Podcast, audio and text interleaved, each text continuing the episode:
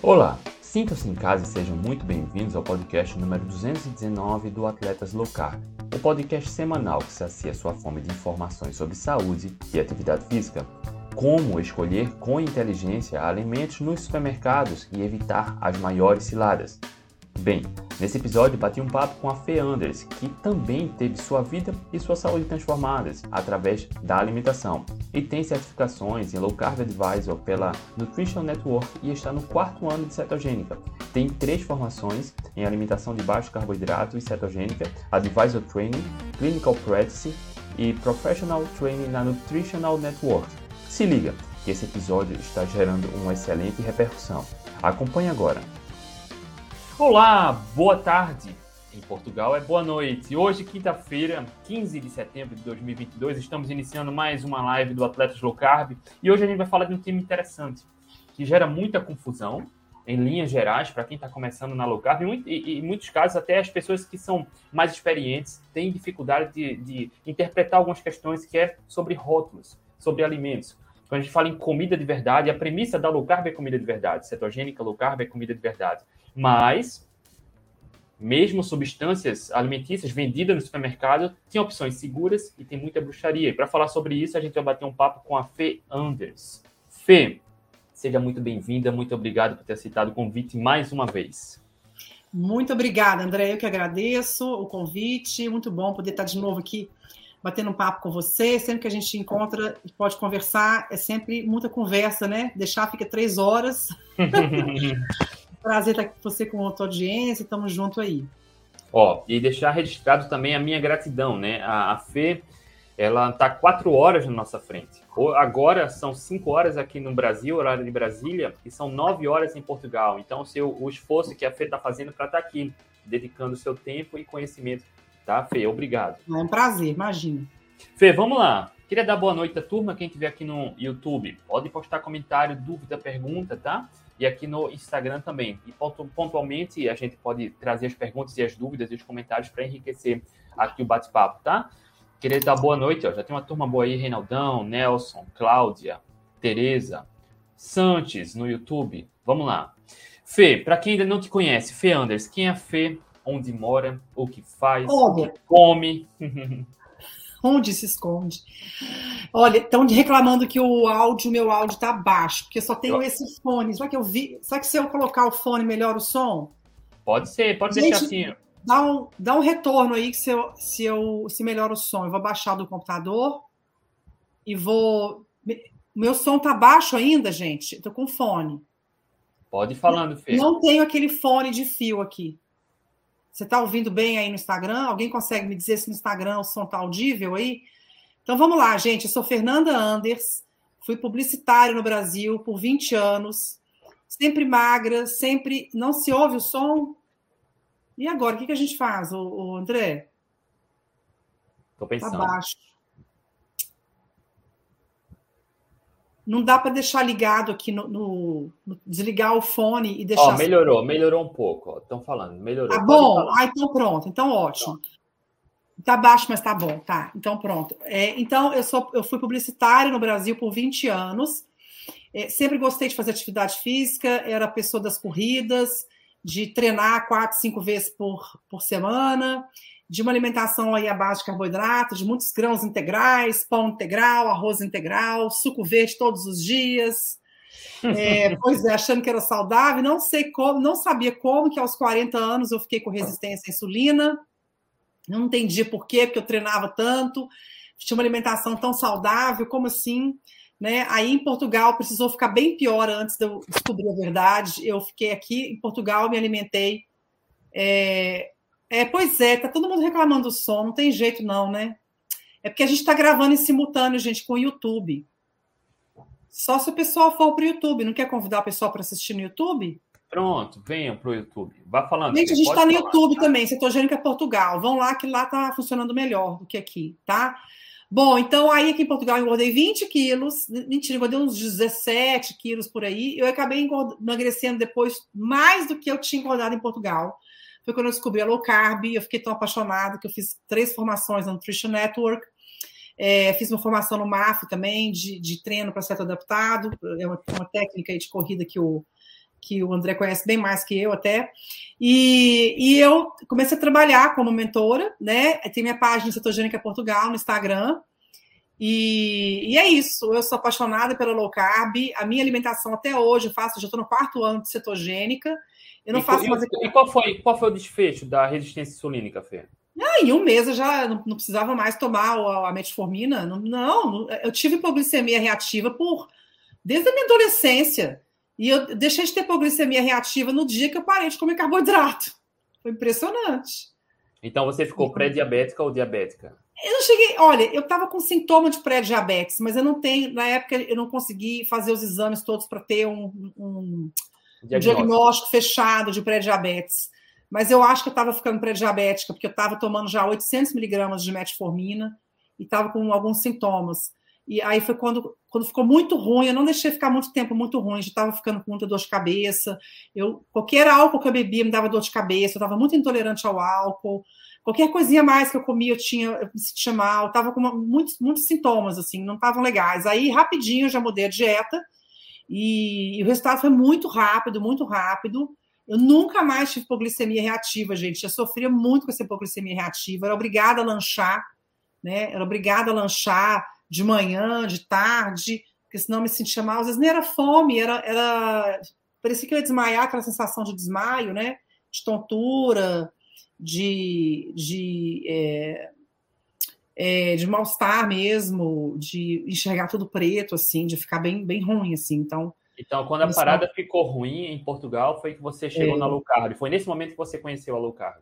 Foi. Eu já até tinha feito o aquele Ducan. Eu tinha feito Ducan, coisa de dois meses. Uma época eu estava querendo perder uns, uns quilinhos e realmente eu perdi. Mas eu não me aprofundei muito. Eu achei muito estranho que uma coisa que podia comer carne à vontade, como é que emagrecia dava certo, né? Na época eu fiquei intrigada, mas eu não estudei. Agora, depois, nessa época, quando eu emagreci aqui em Portugal, aí eu fui estudar. Aí primeiro eu comecei estudando sozinha, com vídeo, lendo livros. Depois eu fui fazer formação e eu fiquei muito impressionada, assim, como que as pessoas nós estamos é, sendo enganados, né? Com essas diretrizes nutricionais aí que pregam o oposto. Não é que o problema não é o carboidrato, o problema são diretrizes que, que definiram uma quantidade de carboidrato que jamais foi consumido na, na história do ser humano. Assim, a gente nunca comeu tanto carboidrato na vida. Existe né? muita e... armadilha, né? A gente caminha por um campo minado de verdade é. quando fala em alimentação no supermercado, né, Fê?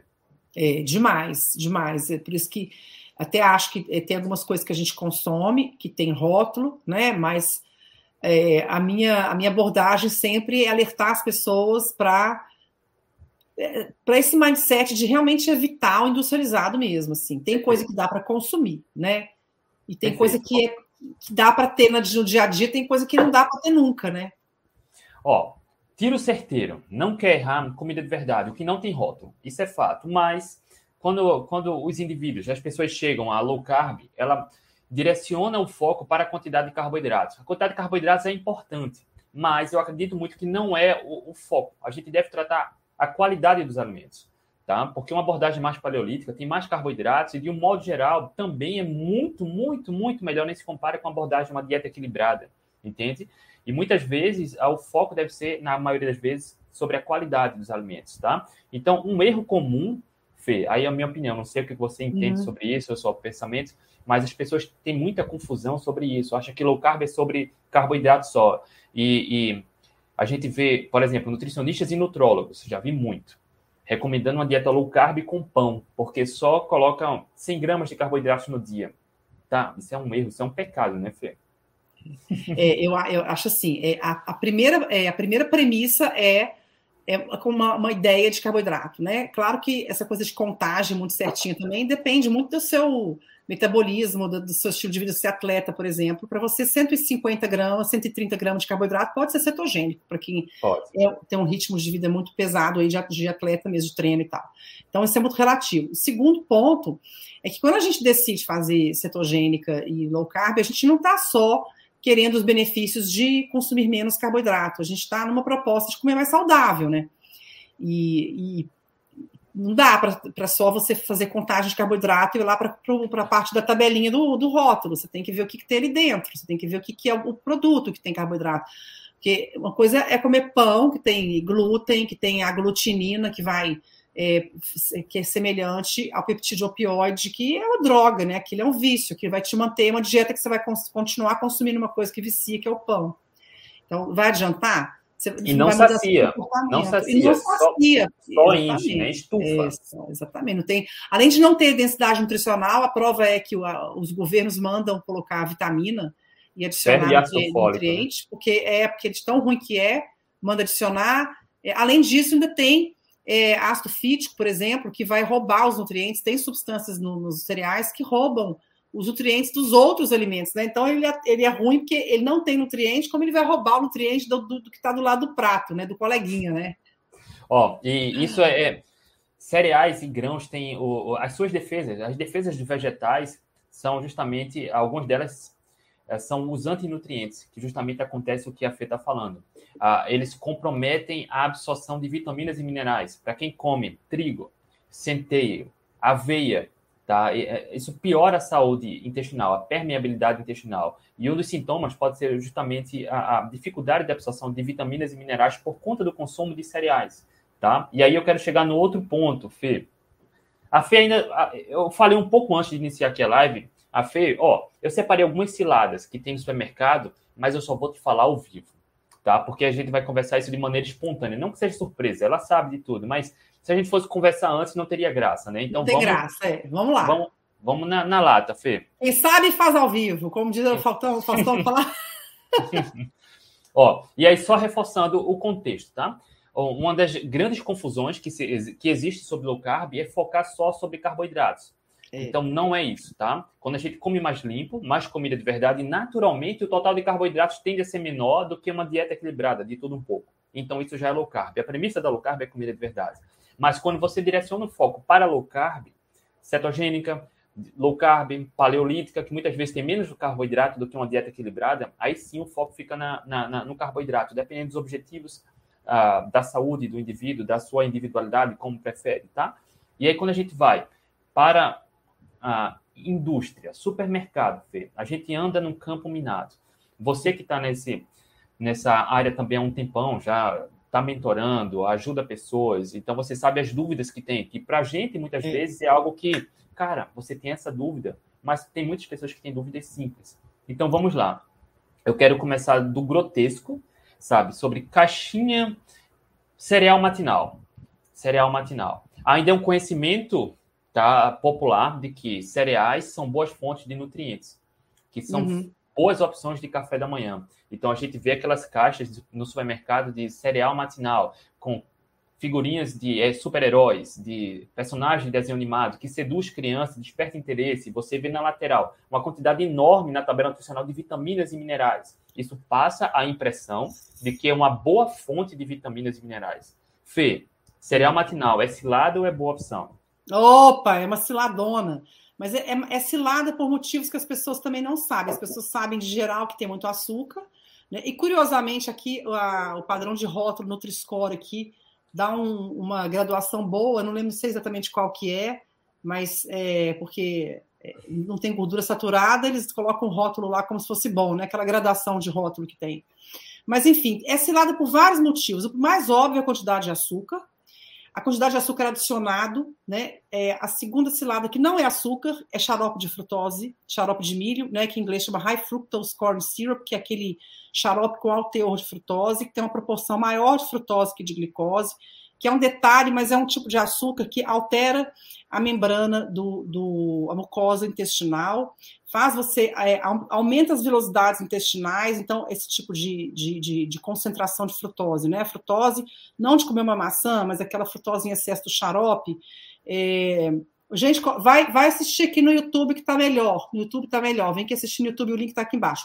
Então, essa, essa frutose vai alterar o tamanho da velocidade, a velocidade intestinal ela aumenta a capacidade de absorção de energia, então a frutose em excesso ela é obesogênica, né? A gente sabe, Márcia, porque a gente está aqui no YouTube, tá? A gente está conciliando aqui os dois, as duas plataformas. Então, essa, essa frutose, é uma ciladona que as pessoas não imaginam, porque acham que é só uma questão de açúcar, e é muito mais que isso, é o tipo de açúcar que a indústria usa. Toda a indústria usa esse açúcar porque ele é mais barato, ele tem um dulçor maior, só que ele faz um estrago no nosso organismo. Aí você tem outra cilada, você tem aquele é, é, titânio, é, dióxido de titânio, que é um branqueador, o Tyrius, por exemplo, tem. Não aqui na Europa, porque a, re, a regulação da Europa que não permite, né? Mas o dióxido de titânio tem no Brasil, tem no Tyrius do Brasil, tem no Tyrius dos Estados Unidos, que é um branqueador que a indústria usa. É, você tem uma coisa muito que, que o André falou, muito séria, que as pessoas acham que é ótimo, que tem vitamina. Né? Ah, que legal, pelo menos tem vitamina. Só que, peraí, gente, primeiro que essa vitamina é sintética, tem muita gente que já fez aquele teste de, de é, triturar, colocar no, na água e com imã e, e, percebe que aquele ferro não M, que é um ferro muito ruim, né? Que não é o ferro que a gente consome quando a gente faz alguma reposição de ferro. É, e pior de tudo, gente, a indústria coloca vitamina num produto que originalmente não tem densidade nutricional nenhuma, nenhuma. E quando você come uma coisa que tem a vitamina adicionada, você é induzido fisiologicamente a comer aquele alimento, porque o teu organismo ele, tá, ele, ele, é enganado, né? A indústria engana o seu organismo, porque a gente persegue vitaminas. Então, se fossem esses alimentos que não, não tivessem nenhuma vitamina e deixasse como era, sem nada, a tendência é que a nosso, nosso instinto alimentar pudesse cansar daquilo e abandonar para ir procurar alimentos mais densos, né, como carnes, ovos e vegetais.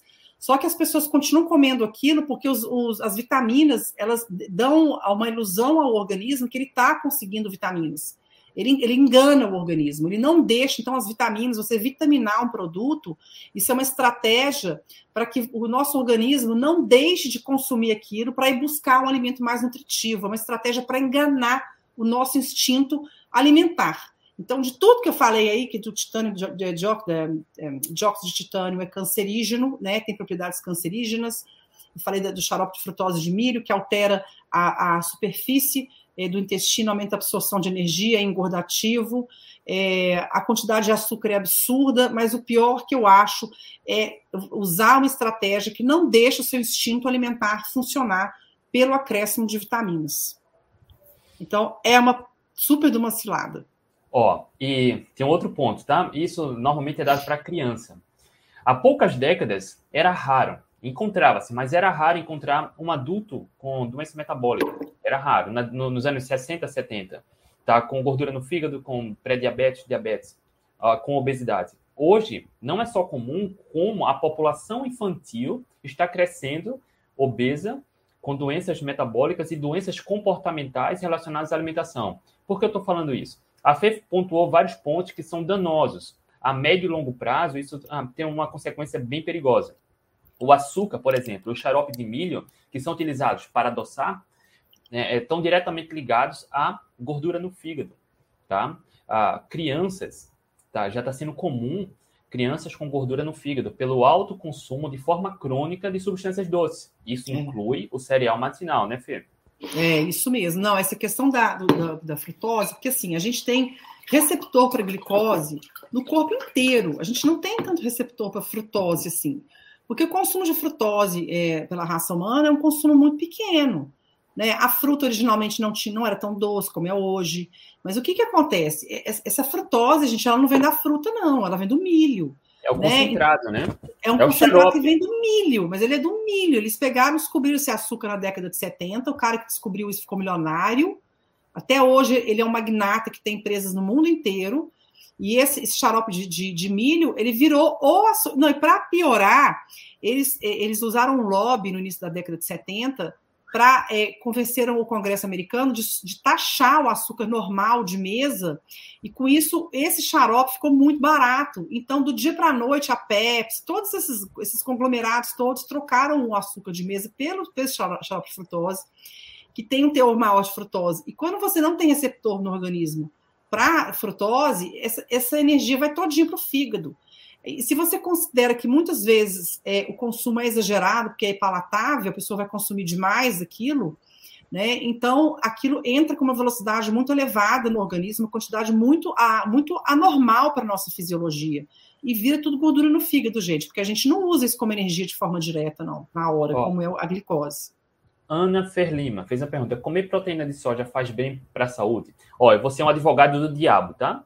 Soja é, é dado para engordar gado tá? Não, não é uma, uma boa fonte de nutrientes. Mas, para quem, aí é a minha opinião, tá, Fê? para quem escolhe não comer proteína de origem animal, tá? Só encontra fontes vegetais e aí a, a soja pode ser levada em consideração, tá? Mas para quem come bicho e planta, soja é, é uma péssima escolha. Para quem não come é. alimentos de origem animal, a proteína de soja é uma alternativa pela questão do aporte proteico, mas eu iria é. para uma outra estratégia, tá? Quer comentar, Fê? É. É, não, é só que a, a, versão menos pior da soja é, são as fermenta os fermentados, né? O tofu, por exemplo, o tofu é menos pior, né? Vamos, Vamos... assim. Ó, e tem uma pergunta aqui também, e a aveia? Porque a gente falou de cereais e antinutrientes que ah, comprometem a absorção de vitaminas e minerais. Aveia sem glúten. Naturalmente, a aveia não tem glúten, né? Pela contaminação cruzada que a aveia vai pegar o glúten lá, porque normalmente a indústria utiliza ah, o mesmo maquinário que manuseia a, a trigo e, e, e, aveia. A aveia, a gente fez uma live, inclusive, aqui, tá? Ah, sobre a aveia, uma live sobre a aveia bem completa, tá? E a aveia também é uma péssima escolha. E aí também você é advogado do diabo, tá, Fê? Para claro. quem tem, não tem doença metabólica, não tem sobrepeso e obesidade, eventualmente eu não vejo problema, tá? Mas a aveia ah, é um cereal e assim como o milho, que é um grão, assim como a, a soja, existe esse pacote que é dado para engordar gado, tá? Não há nada que justifique o consumo da aveia, ter que consumir aveia. Mas eu encaro como uma exceção, porque para quem tem boa saúde, eu não vejo eventualmente consumir aveia vai trazer algum problema, tá? A não ser quem tem, por exemplo, quem é celíaco, até aveia precisa evitar. Mas, de um modo geral, para quem tem boa saúde, eventualmente eu não vejo problema. É. O que eu acho mais sério da aveia é, é, é, a propaganda, é o marketing, né? Que o marketing da aveia foi, foi uma lavagem cerebral que fizeram nas pessoas, porque as pessoas elas comem aveia, não é porque elas gostam de aveia. Né? Até tem gente que gosta de aveia. Eu confesso que eu adoro mingauzinho de aveia, gosto demais, mas não como, né? Não como mesmo, não tem condição. Mas as pessoas comem aveia não por isso, elas comem porque elas acham que é uma forma de carboidrato saudável. Cara, então, isso foi uma construção de marketing, foi um plano perfeito, né? Porque os caras é, conseguiram. É vendido como um carboidrato saudável, como fonte de fibras e até fonte de proteína, cara. Isso é muito bizarro, né? Não, é não bizarro, tem... bizarro. Não, proteína é demais. E as pessoas ainda acham que é low carb.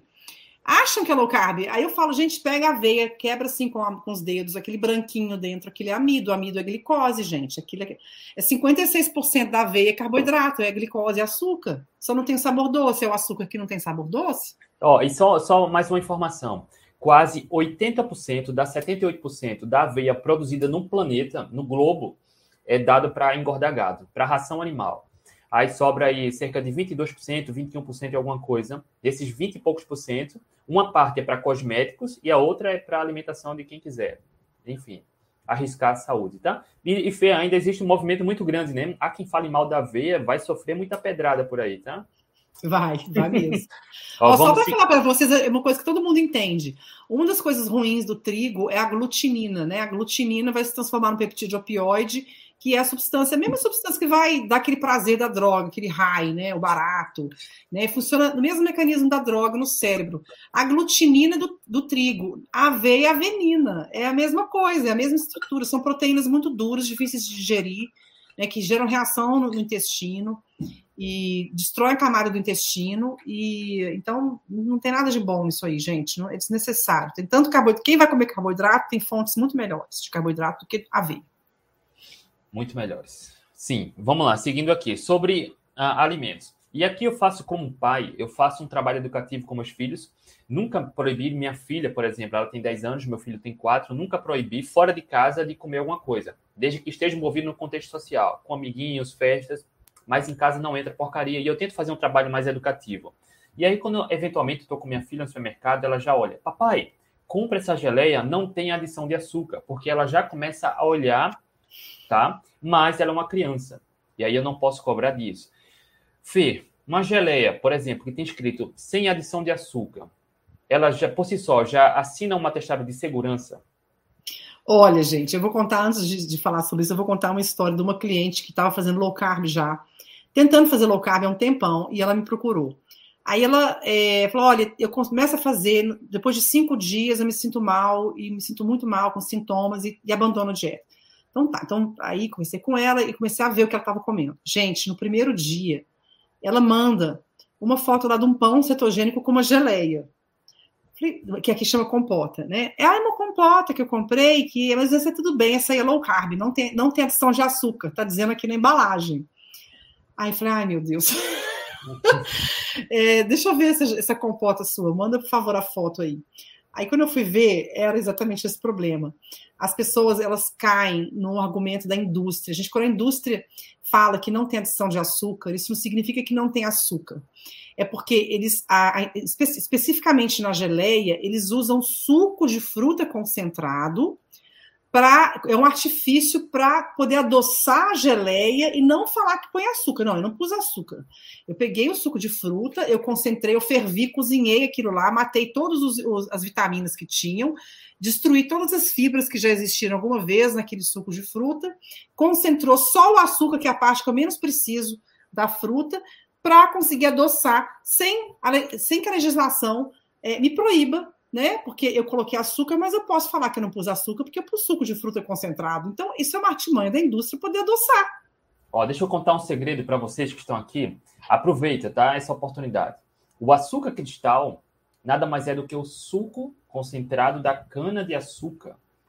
É? O açúcar da geleia que não tem açúcar é o suco concentrado de uva, de maçã ou de outras coisas. É a mesma coisa, tá? É, é isso mesmo, é a mesma coisa, é a mesma coisa. Aí não, você não sabe, essa minha cliente, ela, na hora que eu expliquei para ela, ela, ela pôs um monte de carinho assim, chorando. Ela mandou a foto, André. Ela tinha comprado um armário que tinha 10, 10 vidros de compota que ela comprou na promoção. O que eu faço com essas compotas? Falei, ah, dá para os vizinhos, joga fora. Desculpa, não dá para você comer isso. Eu não, sei, eu não sei em Portugal, Fê. Pelo menos aqui em Recife, a gente encontra várias opções boas de geleia sem açúcar nenhuma, tá? É basicamente a fruta, a pectina. Aqui não tá? tem, não. Mas o custo é mais alto. Tá? Quando a gente vai priorizar a qualidade de algumas substâncias, é mais, mais alto. E para fazer em casa é aqui é muito simples, tá? É muito simples. É muito mais fácil fazer em casa, porque é muito é. fácil fazer geleia, gente. É muito fácil.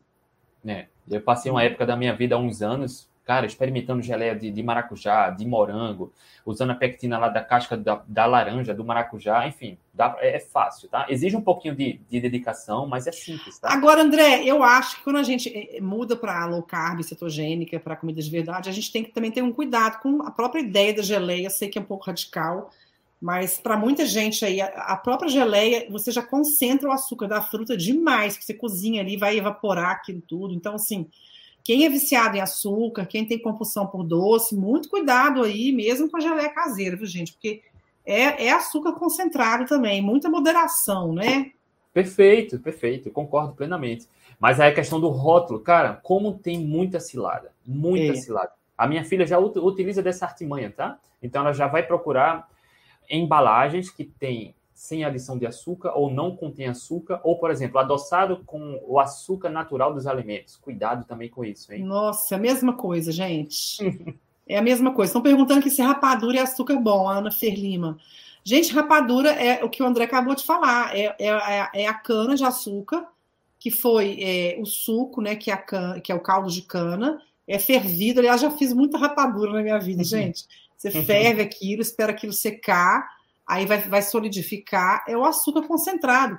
Qual que é o problema, gente? A nossa capacidade é, de usar o açúcar é muito pequena. Gente, sabe quanto que cabe de açúcar na corrente sanguínea? Cabe em 5 gramas, é uma colher de chá de açúcar na corrente sanguínea do nosso corpo inteiro. Aí você tem o glicogênio hepático e muscular, que são reservas de, de açúcar, né, de glicose que a gente tem no músculo e no, no, fígado e nos músculos. Então, não é muita coisa também não, entendeu? Então, se, se você come um pouco a mais de açúcar, isso já vai virar gordura, porque nosso organismo produz gordura a partir do excesso do carboidrato. Então, isso, é uma ilusão. E isso a médio e longo prazo atrofia a capacidade natural que nós temos de usar gordura corporal para energia. Sempre que você come mais carboidratos, fornece glicose, o corpo usa a glicose, usa a glicose, usa a glicose. Ah, qual hora vai usar a gordura corporal? Né? Perfeito, perfeito. Nunca tem oportunidade. Essa palavra que você falou é muito boa, atrofia, né? Porque as pessoas ficam enferrujadas em usar a gordura corporal como fonte de energia, que é uma habilidade, eu costumo dizer que é cetogênica, que cetose que, é uma habilidade vem, do ser humano. E vem de fábrica, né? É, isso mesmo. Ó, só eu deixei marcado aqui, a, a Cavieira perguntou. Ai, gente, mas o que substitui a aveia? Farinha de amêndoas? Não é muito gorduroso? Ó, primeiro, é, a, a gente pode partir de uma premissa que não tem que incluir aveia na alimentação. Tá? Um dia desse, Fê, me perguntaram, cara, eu não vejo razão para excluir feijão e arroz da dieta, já que eu como com proteína. Primeiro, ah, ele está partindo do pressuposto que tem que incluir arroz e feijão. Não tem. Eu não vejo problema para pessoas saudáveis, tá? Mas ah, feijão e arroz não, não, não, é, não são fonte de nutrientes, não tem boa densidade nutricional. Mas, como são comida da natureza, são fontes de carboidratos. Eu entendo que para quem tem boa saúde, não tem sobrepeso ou obesidade, quem quiser comer arroz e feijão, come. Meus filhos comem aqui em casa. Eu não como porque eu não gosto, tá? Eu me sinto muito melhor com bem baixo carboidrato. Mas para quem tem boa saúde, não vejo razão. Mesma coisa é aveia. As pessoas acham que tem que incluir aveia. Não tem que incluir, tá? E sobre farinha de amêndoas, cara, tem um custo-benefício mais alto, mas não, não, não é fonte de gordura, não, tá? Pelo contrário, uh, também tem um pouquinho de carboidrato, mas tem bem pouco com, quando comparado com as outras farinhas, né, Fê? É, eu acho assim que essa pergunta dela me remete mais a esse mindset de que as pessoas estão acostumadas a consumir sempre em casa, no dia a dia, tem alguma coisa de bolo em casa. Tipo, ela quis perguntar assim, né? quando eu for fazer um bolo, qual que eu vou, qual farinha que eu vou usar? Eu acho que as pessoas precisam melhorar as refeições principais, que elas não vão sentir falta de comer bolo. É, esse é o segredo, gente. Melhora, come mais nas refeições principais, no café da manhã, almoço, jantar. Come bem, né? Eu vejo até minha filha que não faz low carb hoje em dia, raramente ela lancha porque ela aprendeu a comer três vezes por dia. Então, aqui em casa, é, até faço um bolinho de, de low carb, assim, de, de banana para ela e tal, pra época de escola, para comer na escola, mas ela não é de lanchar no dia a dia, que em casa não lancha. Então, quando você tira o lanche, você vai acabar naturalmente tirando essa, essa ideia de que tem que ter um bolinho em casa. E um outro ponto, quando a gente começa a low carb, é natural a gente procurar alternativas. Farinha de amêndoa para fazer um pão, mas com o passar do tempo, isso vai caindo em desuso, é natural. Por exemplo, meu filho faz aniversário dia 31 de dezembro, Fê. Eu estava viajando com a família no, por Santa Catarina e há dois dias antes do aniversário dele, dia 29, eu acho, a gente estava em Florianópolis. Eu passei no mercado, comprei farinha de amêndoas, chocolate 70%, comprei, comprei eritritol porque eu queria fazer um bolo de aniversário low carb. Acabei que lá eu acabei encomendando e guardei, trouxe os ingredientes para casa acabou estragando a farinha de amêndoas, eu não usei, tá? Porque a gente não, não costuma fazer. A gente sempre come. Eles não têm restrição com frutas, sempre tem frutas aqui. Eles lancham frutas. É, aqui em casa também, fruta. Então, ah, caramba, acabou em desuso, tá? Foi um investimento que acabou sendo estragado. Eu procurei algumas receitas para fazer, mas quando a gente come comida de verdade, se habitua a comer natural, muitas vezes acaba. Ainda tem o, o eritritol aqui, sabe, na dispensa, que eu comprei em dezembro do ano passado. Ó, tem é pergunta... isso aí. Vamos lá. Nelson perguntou aqui sobre a tapioca. Qual a sua opinião, Fê? Não, eu acho assim, gente, a, a, tapioca ela é um alimento de altíssima carga glicêmica e velocidade de subida da glicemia, que é o índice. Extremamente alto, pelo menos assim, a vantagem é que não tem glúten, viva, não tem glúten, legal. Mas ainda é comida pulverizada. Gente, cuidado com comida pulverizada, não é terrorismo nutricional. É claro que se você é saudável, se você pratica esporte, é jovem, está no peso, você pode comer tapioca, mas é só para você entender que é comer mandioca, entendeu? Coloca a mandioca no prato do lado da carne. É, é porque as pessoas endeusam os alimentos que são ok, que são assim aceitáveis para uma pessoa que, que é jovem e saudável. Mas alguém que precisa diminuir o carboidrato, gente, por exemplo, as pessoas Quanto mais décadas você vai avançando, mais resistente à insulina você fica. Então, com a idade, a gente fica mais intolerante ao carboidrato. Uma pessoa de 50 anos não dá para ficar comendo tapioca, gente, desculpa.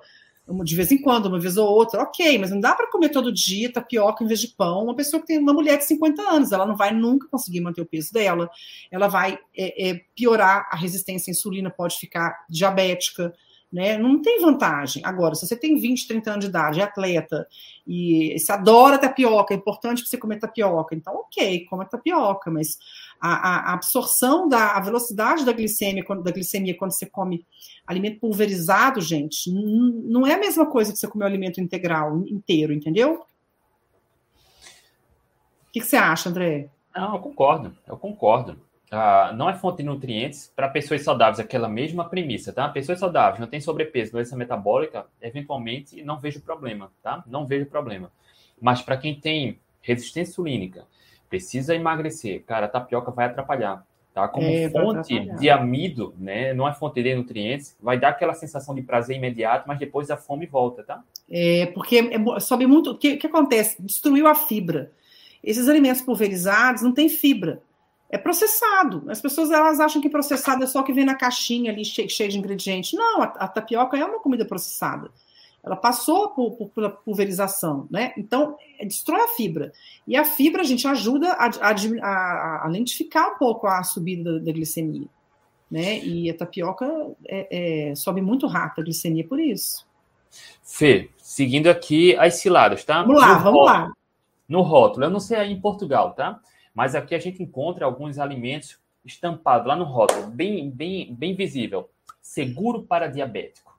Nossa, sai correndo, foge, foge que esse lado. é o que tem de pior, gente. Ó, eu vou, vou, vou deixa eu contar uma, uma história breve aqui. Ah, acho que um pouco antes da pandemia, eu estava no supermercado e eu encontrei uma marca de, de paçoca que era light, paçoca acho que era, enfim, era light e tinha lá seguro para diabético, tinha um selo lá. E aí eu fui ver a lista de ingredientes, tinha maltodextrina. E aí eu fiz uns stories, fiz e postei no feed. Cara, com alguns dias, a própria marca entrou em contato comigo dizendo: olha, nós temos o selo da entidade e tá aqui, tá comprovado. Aí eu repostei: ó, tá aqui o estudo que testou o pico glicêmico da maltodextrina, do açúcar e de outros, outras substâncias e viu que a elevação da glicose é muito semelhante quando se consome maltodextrina e açúcar é, é, idêntico, é bem parecido. Tá? O problema do diabético é não consumir açúcar para evitar o pico glicêmico, mas a maltodextrina eleva igual ao açúcar, tá? É a carga glicêmica é... é mais alta até do que do açúcar de mesa. Então, ah, por si só, ter o selo seguro para o diabético representa alguma segurança, Fê?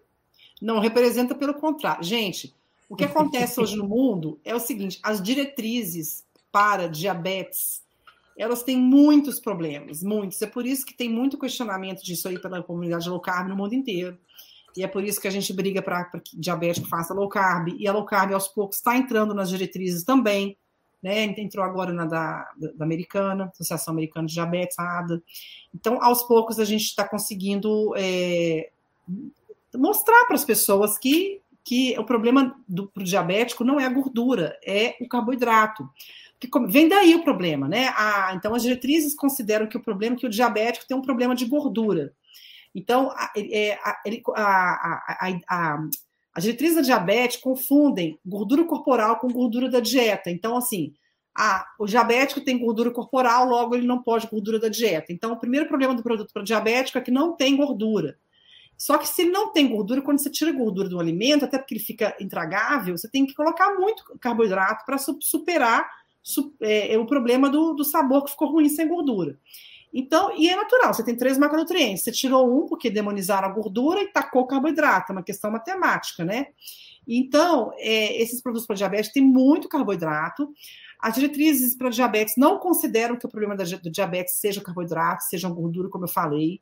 Então, é, eles não têm medo de colocar um monte de carboidrato lá, porque eles falam que só o açúcar que é problema o açúcar de mesa, né? Só que lá tem carboidrato, carboidrato, gente, e açúcar é a mesma coisa. Amido, amido são várias moléculas de glicose, uma lado da outra. Ah, mas é que a velocidade de absorção é menor. É, não é menor, começa a quebrar na saliva, ali a milase começa a quebrar o amido, né, em glicose. Então, é, você pode testar isso. Na verdade, as pessoas usando agora glucosímetro contínuo, isso está ficando desmascarado, porque as pessoas têm a oportunidade de testar os alimentos e verem que eles sobem muito a glicemia, como é o caso desses produtos. E para piorar, eles têm maltitol, né, que é um adoçante que sobe um pouco a glicemia também. Eu já conversei com alguns diabéticos, é, tipo 1, que, que falaram, eu conversei com uma pessoa que disse que não, para ela não sobe muito, assim, não faz muita diferença, que como adoçante qualquer, mas para muita gente o maltitol sobe a glicemia, parecido com açúcar. Então, não é um adoçante que a gente usa na cetogênica. Até fiz um rio sobre inclusive, isso. Né? Porque... Inclusive, tem um estudo que testou uh, exatamente os polióis, o pico glicêmico do xilitol, eritritol, sorbitol e maltitol. É, e não é o mesmo. O maltitol foi o que subiu muito, né? Muito. O xilitol também não é muito bom. Por isso que nas minhas mentorias eu falo para, se puder, né? Se puder comprar o eritritol, evitar comprar o xilitol. Porque o xilitol também tem uma carguinha glicêmica aí. né? E o dulçor dele é menor, então acho que o dulçor do maltitol é menor, eles usam mais. Também tem esse problema, né? O dulçor, o sabor doce do maltitol não é muito bom, assim, então eles põem muito, aí fica com muita carga glicêmica e sobe a glicemia. Então, assim, é só cilada, né, gente? Só cilada que tem esses produtos é, diet. É por isso que na cetogênica, que teoricamente seria ótimo, né? Se poder consumir os diets na cetogênica. Ah, é sem açúcar? Não. É o que mais tem carboidrato e são os piores adoçantes, porque a legislação assim permite. Não só no Brasil, como aqui também na Europa e nos Estados Unidos.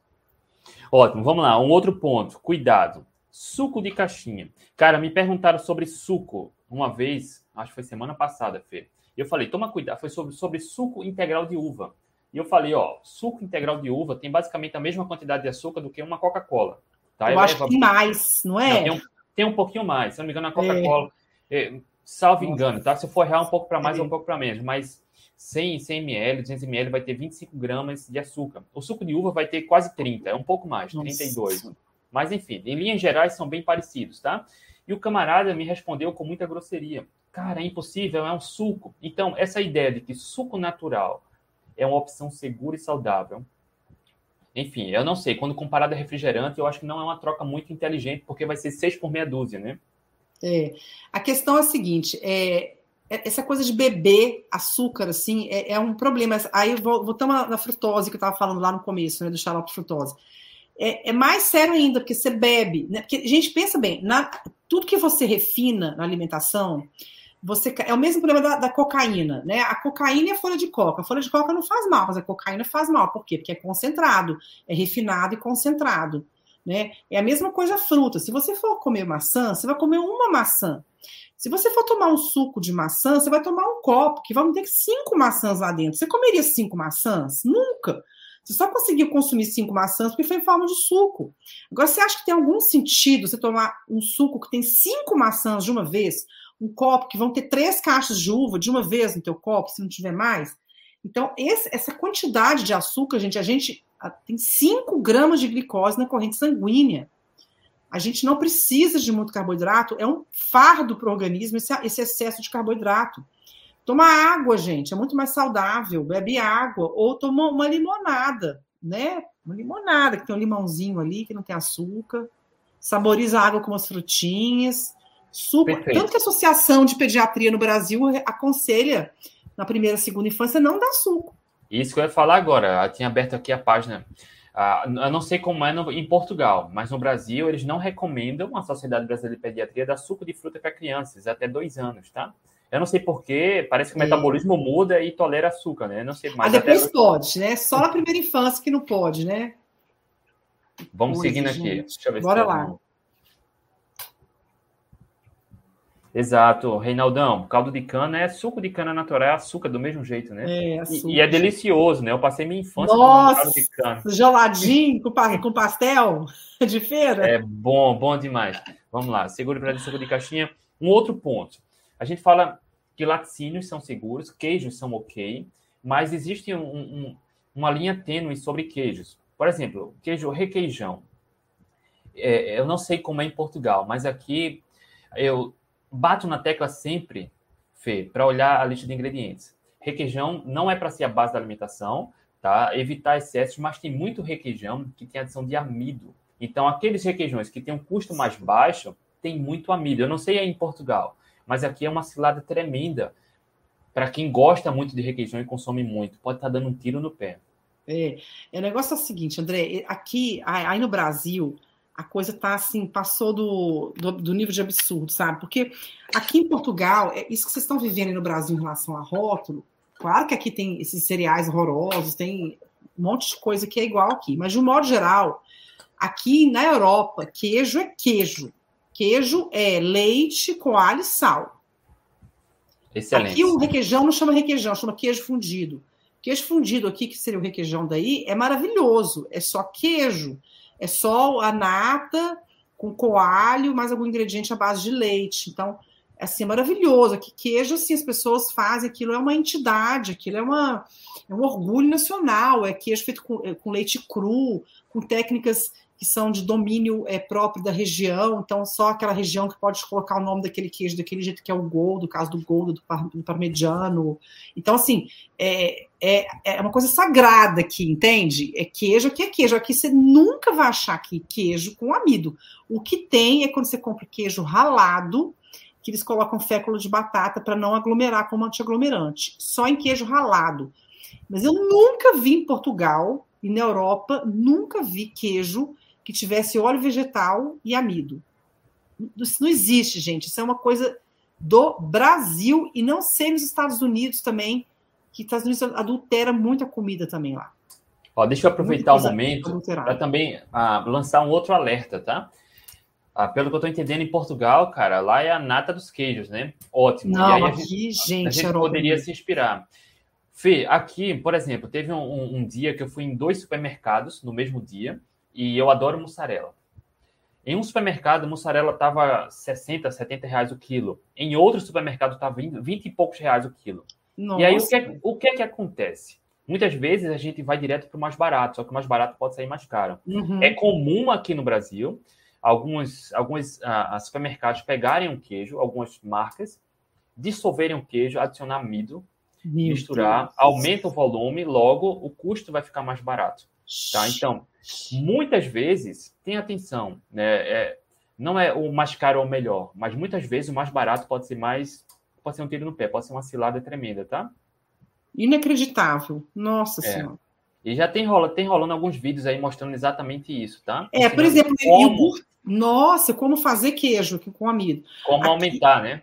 Meu Deus, aqui o iogurte grego é aqui é maravilhoso. Inclusive a marca branca do mercado que é barato, agora subiu com a guerra, subiu para 2,50, 3 euros, mas eu comprava por R$ 1,99 um balde de um quilo de iogurte puríssimo, grego puríssimo, que só tem lá é, nata, né, o leite e o coalho só. De altíssima qualidade. Todo o mercado tem sua marca branca própria. É, laticínio aqui é muito bom. O que tem de muito ruim aqui, assim, é, esses cereais, né? Os pais dão cerelac para as crianças, que é um é tipo um Neston. Os pediatras ensinam os pais a darem cerelac, que é o Neston, para as crianças, desde bebê. Então tem lá, desde bebezinho, dá o cerelac, aí tem várias linhas para acompanhar a, infância, a infância inteira com cerelac, entendeu? Então é trash aqui, esse negócio do Cerelac que é trash. Então tem muito assim, essa coisa dos cereais, mas ó, veja bem, gente, aqui na Europa a legislação aqui é muito mais séria. Então, por exemplo, esse titânio dioxide que eu te falei, que tem o Cheerios, que tem aquele é, Sprinkles, é, Trinkles, esqueci o nome daquele, das balinhas coloridas, Pringles, sei lá, esqueci o nome daquilo, que é umas balinhas, é, Skittles, Skittles, também tem esse, essa substância que é cancerígena. Na Europa não tem a substância. Então, esse titânio, esse dióxido de titânio tem no Brasil, tem nos Estados Unidos, mas não tem aqui na Europa. É, o, o rótulo do, da, do ketchup Heinz, ele tem muito menos ingredientes aqui na Europa do que nos Estados Unidos. Então, aqui na Europa, a legislação para aditivo da indústria é extremamente rigoroso. E aqui, se você não vende para um país, você não vende para a Europa inteira. Aqui você tem que seguir a regulação da União Europeia que é extremamente rigorosa para produto que já é sabidamente cancerígeno, como o corante caramelo 4, que a Coca-Cola usa. Ó, e aproveitando, aproveitando o ensejo, a, a, a Fê falou da marca Heinz, inclusive essa semana estava no supermercado e mostrei uma boa mostarda, eu não sei aí em Portugal, mas a Heinz aqui, a mostarda, ela não tem adição de açúcar, tá? É uma opção hum, boa e segura, tá? ótimo. tá? É, enfim, é mostarda, cúrcuma e alguma coisa lá, não tem. É uma boa opção. É claro que o valor vai ser um pouquinho mais alto, mas você não é. paga o preço de comer açúcar e, enfim, depois vai tomar remédio, acaba saindo mais caro, né? Não, e é mostarda mesmo, porque a mostarda mesmo tem um sabor completamente diferente. Ela é mais gostosa, forte, né? Vale a pena pagar um pouquinho mais caro e comprar mostarda, né? Com qualidade. É. outro ponto, Fê. Linguiça. Qual a sua opinião sobre linguiça, Fê? Ah, então, gente. Bom, primeiro que eu acho que não, ninguém vai comer no dia a dia a base da dieta da proteína, vai deixar de comer carne todo dia para comer linguiça todo dia, né? E bacon, né? É, uhum. A gente come isso de vez em quando, uma vez por semana, para variar, ou para, né? Come junto com a carne como acompanhamento da carne. Aí, assim, eu acho que a gente tem que escolher uma linguiça melhor. Tentar escolher uma linguiça artesanal, com menos aditivo. Tem algumas coisas que eu considero que não, não dá para ter na linguiça. Por exemplo, maltodestrina, óleo vegetal. Para mim, óleo vegetal ainda é pior, sabe? Óleo vegetal na linguiça, para mim, assim, isso é um crime, sabe? Agora, não dá para ter maltodestrina, farinha, né? É, soja. Soja, né? Proteína hidrolisada de soja. Então, essas coisas tem que, tem que olhar, porque não pode ter, ter tanto, tem que ter carne na linguiça, carne, gorduras naturais, animais, né? Então, você vai encontrar geralmente nas linguiças que são mais artesanais. Você vai Perfeito. encontrar isso.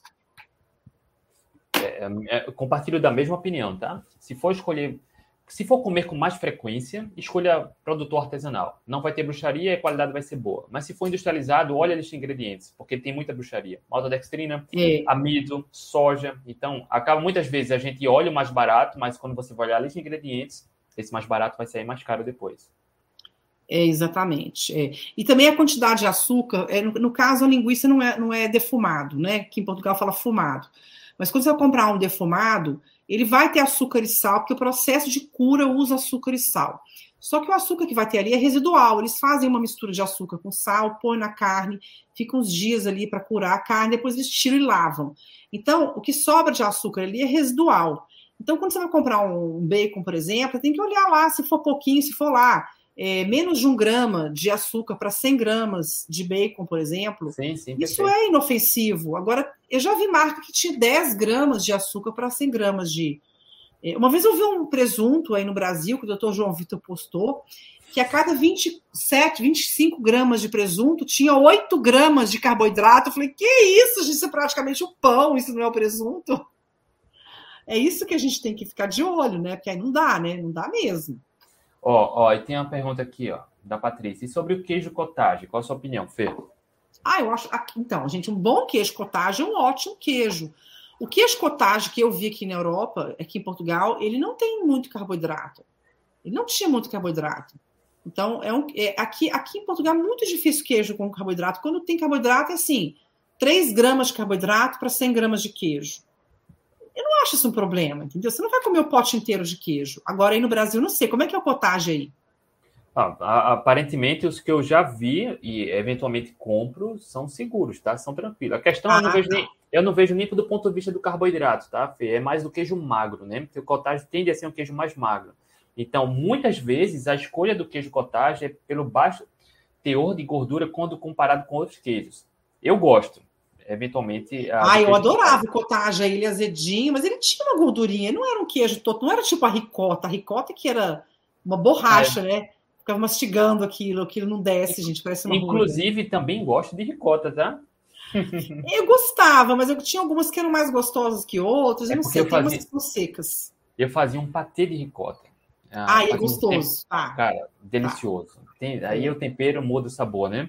Gente, Vamos lá. queijo é bom de qualquer jeito, né? Qualquer queijo é bom carnes temperadas. A gente fala, cara, come bicho e planta. Tá, mas muitas vezes, eu, enfim, eu vou chamar de preguiça, tá? O indivíduo está com preguiça de colocar um sal na carne, então vai e compra uma carne temperada. Cara, é um tiro no pé. Muita armadilha em comprar. Eu não sei como é que tá aí em Portugal. É, tem, tem maltodestrina, tem muita açúcar. porcaria. É, açúcar tem. É. É, aqui, aqui, tem, é, assim, é, o que eu já, já vi, assim, já até comprei, uma vez eu comprei uma carne da, da Euposo, mas é, não, não tinha muita coisa ruim, não. Aqui, aqui geralmente, assim, a, a indústria aqui é, não é tão ruim, eu acho, sabe? É, é assim, eu acho que aqui não é tão ruim, não. É tão ruim. não era tão ruim, não era um tirando ali muito grave, não. Era mais alguns conservantes para carne. Aí eles colocam qualquer coisa na carne. Né? Ó, teve uma aluna minha, acho que faz mais de um mês, ela perguntou: Ó, eu comi carne e foi essa aqui, aí mandou o rótulo, a embalagem, uma carne temperada. Aí, ó, dá uma olhada na lista de ingredientes, tira uma foto e me manda. Ela mandou já com um monte de cara de surpresa, de espanto e de choro. Porque, cara, eu acho que o segundo ingrediente era açúcar. Meu Deus! Então, cuidado, tá? Cuidado. Para quem quer evitar cilada, agora perceba, tá? O quanto um pouquinho vai se tornando muito. Para quem come uma carne temperada no dia, come com mussarela que tem amido, come com requeijão que tem amido, pega uma geleia que é adoçada com suco de concentrado de fruta. Quando você vai vendo um pouquinho, um pouquinho de tudo no dia, acaba sendo muita bruxaria, né? É, isso mesmo. Você vai somar tudo. E muita gente não tem resultado por isso. Quando você limpa mesmo a dieta da pessoa, a pessoa às vezes estava em low carb, eu já peguei gente assim, estava em low carb, Mas a gente tirou as tranqueiras da dieta dela, tirou o iogurte Iopro, né? Essas coisas, cheio de coisa. Tira tudo, come comida de verdade. No terceiro dia, a pessoa que já estava em low carb entra em cetose. Impressionante. Ó, Fê, uh, o, último, o último ponto aqui dessa, dessa lista que eu separei aqui, tá? Por duas vezes, em momentos bem, um intervalo de tempo grande, tá? Eu me deparei com uma cena bem parecida que me apertou o coração. Eu estava passando no supermercado e tinham duas senhoras, por coincidência, em, em, momentos diferentes, uma falando com a outra: Não, pega esse açúcar aqui que ele é melhor, ele é para diabético. Cara. Ai, que dor, gente. Ó, isso, isso é perigoso. E tem açúcar que é vendido como seguro para diabético, açúcar light, açúcar diet. Cara, Fê, qual a sua opinião sobre isso? É, não tem um aquele açúcar esplenda, não é esse?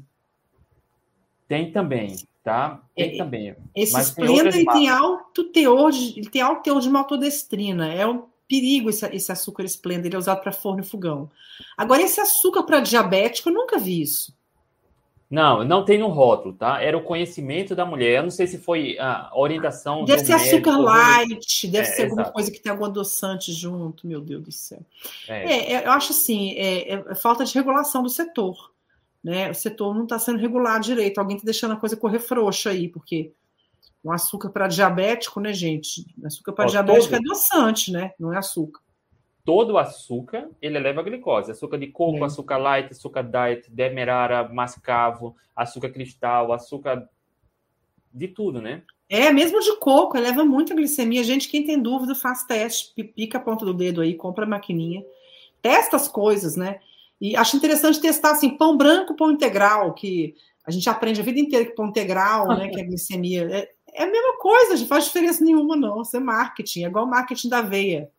É marketing, é mentira, gente. Mentira pra gente. A vida inteira. E aí, Fê, você quer comentar algum ponto de rótulo ou eu posso seguir para a etapa seguinte?